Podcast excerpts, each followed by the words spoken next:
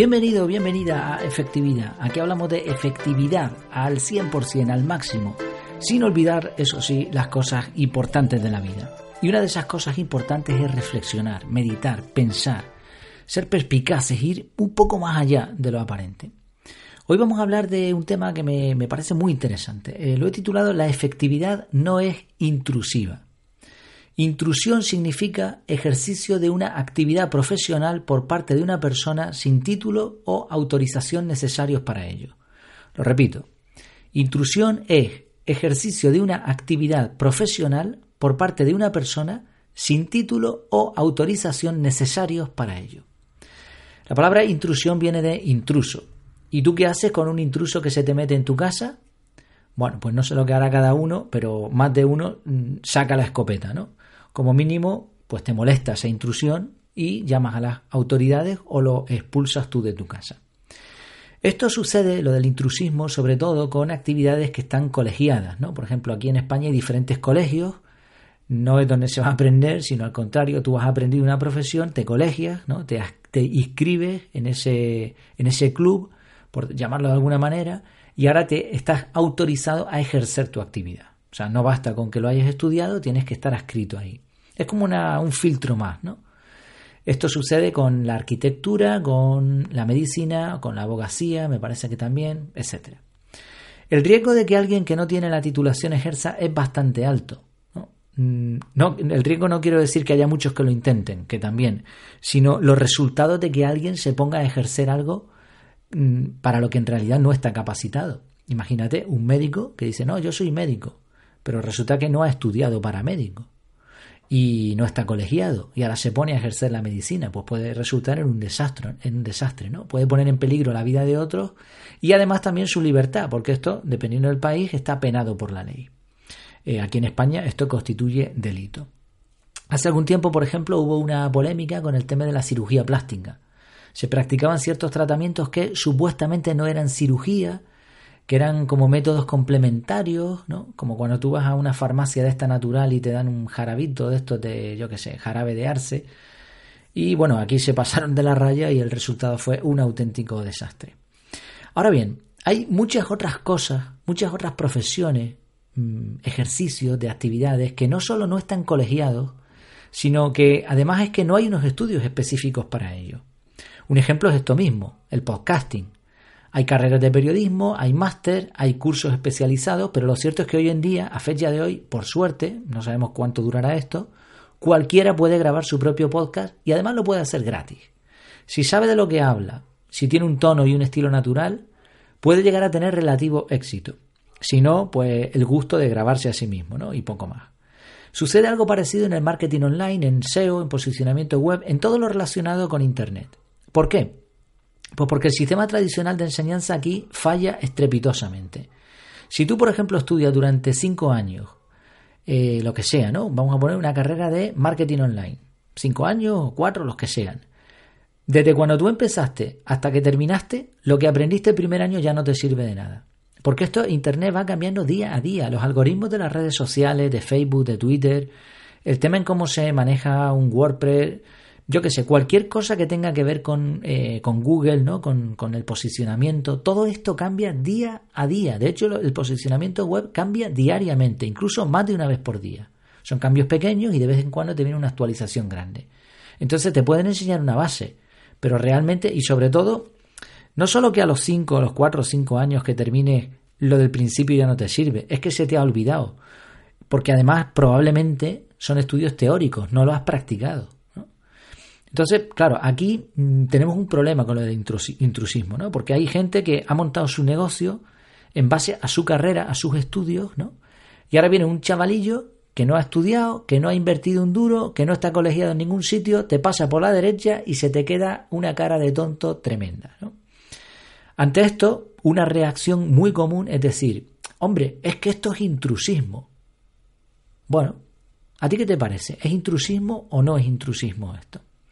Probablemente depende dependiendo de qué, en qué lado estás, te, tendrás una opinión u otra. Yo voy a dar la mía. Yo creo que no. Esto no es intrusismo. ¿Por qué? Porque la definición de intrusismo dice que es el ejercicio de una actividad profesional, hasta aquí vamos bien, por parte de una persona sin título o autorización necesarios. Al poner necesario en plural, necesario, se refiere a título y autorización. Título o autorización. Es decir, aquí está el punto clave. Lo que mucha gente no ha entendido es que ya no es necesario un título o una autorización para hacer determinadas cosas. No necesitas una autorización, como decíamos, para practicar posicionamiento web o para grabarte un podcast. Nadie te tiene que autorizar. Tú te puedes eh, crear tu propia página web y no tienes que pedirle permiso a nadie. Ni tampoco nadie te va a pedir un título. Y ojo, porque cada vez serán más cosas para las que no van a necesitar un título. Cada vez se puede aprender más y mejor por Internet. Ahí está absolutamente todo. Entonces esto no es intrusismo porque no estás obligado a, pasar por ahí. Entonces, el que pasa por ahí, pues chapó por él. Pero eso es una elección personal, ¿no? El tú realizar una carrera universitaria, eh, cursar un montón de años de estudio, eso es una decisión tuya. Si ahora resulta que lo que te han prometido ahí, que es que tú vas a conseguir un trabajo y que nadie va a poder acceder a eso si no tiene lo que tú has tenido, si eso es lo que te prometen. Si ahora cuando tú terminas eso te encuentras con que solo puedes trabajar en un McDonald's, eso no es un problema de los que han conseguido formar un proyecto y llevarlo a cabo sin pasar por lo que tú has pasado. ¿no? Entonces esto no es intrusismo. Esto es la ley de la oferta y la demanda y la ley de la capacitación. Incluso estoy de acuerdo con ello. Porque de nada me vale que tú tengas una titulación. O sea, quiero decir, te habrá servido de mucho en la vida, ¿no? Porque tener una carrera, pues no, no lo puede hacer cualquiera. Tendrá cosas buenas y, otras cosas no tan buenas. Ahí no, no voy a entrar. Pero a lo que íbamos, ¿no? O sea, mm, es que eso no te da derecho a nada. El derecho lo tiene, un título no dice que tú sepas hacer algo, el derecho lo tiene el que sabe en la práctica.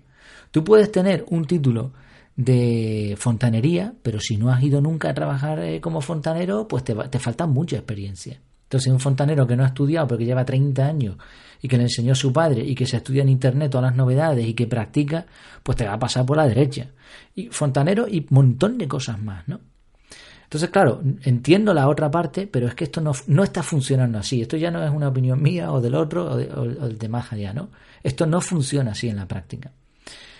Fíjate, y aquí viene una, una paradoja, ¿no? En el tema del emprendimiento, cualquier cosa que tenga que ver con negocios. Te van a pedir titulación para trabajar como dependiente. Y cada vez más, ¿no? Aquí en España están pidiendo ya bachiller, que es una absoluta tontería, ¿no? Porque el bachiller no es sino una preparación para la universidad. Por lo tanto, es mucho más lógico que te pidan un, grado formativo de cualquier tipo a que te pidan un bachiller. Pero bueno, ya total, como la ESO la tiene mucha gente, pues te pido bachiller. ¿no? ¿Y qué vas a hacer? Dependiente en una tienda. Pero para ser el dueño de la tienda, para ser el dueño de la tienda, el que se está llevando las perras, nadie te va a pedir ninguna titulación. Porque ese invirtió su tiempo y su dinero y se la jugó y consiguió sacar eso adelante. De hecho, la, mayor, la, mayoría de los empresarios, la mayoría, esto igual es una exageración, muchos empresarios que tienen mucha fama y que tienen mucho éxito, no tienen ningún tipo de carrera universitaria. Bueno, ¿cuál es la reflexión con esto y la relación con la efectividad? Porque el tema de este episodio es la efectividad no es intrusiva. Pues que en el campo de la efectividad yo pienso que tampoco hay intrusismo. No hay ningún estudio, ninguna carrera que diga carrera de efectividad. No hay estudios para eso, ni te hace falta título o autorización de nadie para ser mejor o peor en cuestiones de efectividad. Entiendo que haya personas que llevan muchos años dedicados a la efectividad, que tienen experiencia, que han gastado recursos, que han hecho cursos y quizá han llegado a la conclusión de que tienen derecho a dominar este sector. Pero esto no es así. Ahora viene una maricondo, por ejemplo, y te pasa por la derecha. Por, por mucho que tú creas que ella está equivocada, que tú eres mejor, todo lo que tú quieras, da igual, ¿no? Lo digo como un ejemplo, ¿no? Maricondo ha conseguido un resultado que tú no, o que el otro no. ¿Por qué? Porque, porque, porque le ha ido bien, ¿no? Entonces nadie tiene derecho a dominar un sector en, este, en, el mundo en la actualidad en nada, ¿no? Pero en este sentido tampoco. Además, otra cosa que he observado en cuanto a la efectividad es que la mayoría de los sistemas de efectividad, ¿no? cursos de efectividad, todo esto, se centran en empresas o personas con un poder adquisitivo alto, que tienen perras, plata, ¿no? Es decir, eh, todo esto de la efectividad, de cursos de productividad, se suele dar a, altos directivos, a empresas, también a personas, pero que tienen, que tienen dinero, ¿no? Y claro, esto hace que el intrusismo no se pueda dar cuando alguien se dedica a la efectividad en un plano mucho más general. ¿no? En el caso de otros, insisten en un determinado método y piensan que así van a eliminar la competencia. Es decir, yo creo que el método de efectividad es este, el que sea, y punto. Y de aquí no me saca. ¿no? Pero claro, la competencia existe por mucho que tú pienses que hay un único método de efectividad. Y por último, otra cuestión más es que hay algunos sectores más profesionales, ¿no? que se dedican a esto de empresas, que se erigen en una especie de colegio de efectividad. Como si solo ellos pudieran decir lo que es efectividad y lo que no, o lo que significa un término y lo que no significa.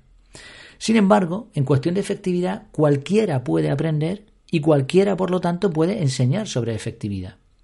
De hecho, la efectividad es más un arte que un método concreto. Es más, Pienso que más que hacer llegar a las empresas los métodos de efectividad, se debería hacer un esfuerzo para hacer llegar todo esto a la gente común, como tú y como yo.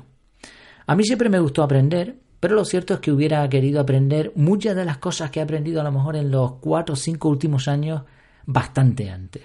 Por desgracia no sabía ni que existían ciertos métodos, ¿no? ciertos efectos del cerebro, etc. Así, la reflexión de hoy, ¿no? Eh, y no me quiero alargar más, es que no permitas que nadie te diga esto es así porque lo digo yo.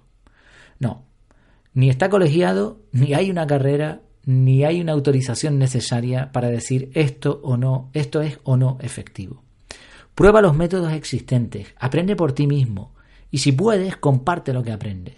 De momento, practicar la efectividad no es intrusismo. Y me quedo con una frase de Ernest Hemingway. Él dijo, el secreto de la sabiduría, del poder y del conocimiento es la humildad. Y efectivamente, para ser efectivo, para conseguir ser una persona con efectividad, una lección que hay que aprender y cuanto antes mejor es que podemos estar equivocados. Así la humildad nos va a ayudar a progresar en efectividad, a mejorar la efectividad y por lo tanto a tener mejores resultados en nuestra vida. Pues espero que te haya gustado este tema, es un tema que tenía pendiente de hablar desde hacía tiempo y al final me he atrevido. Igual no todo el mundo está de acuerdo, igual hay alguien que se siente a lo mejor pues que esto no es una tontería. Bueno, como esto no es intrusivo, pues cualquiera puede opinar, ¿no?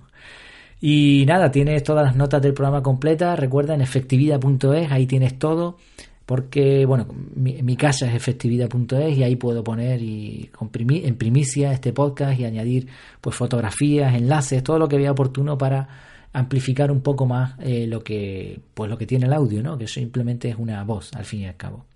Ahí también puedes compartir, comentar, etcétera. Pues nada más, hasta que nos volvamos a ver de nuevo virtualmente, que lo pases muy bien.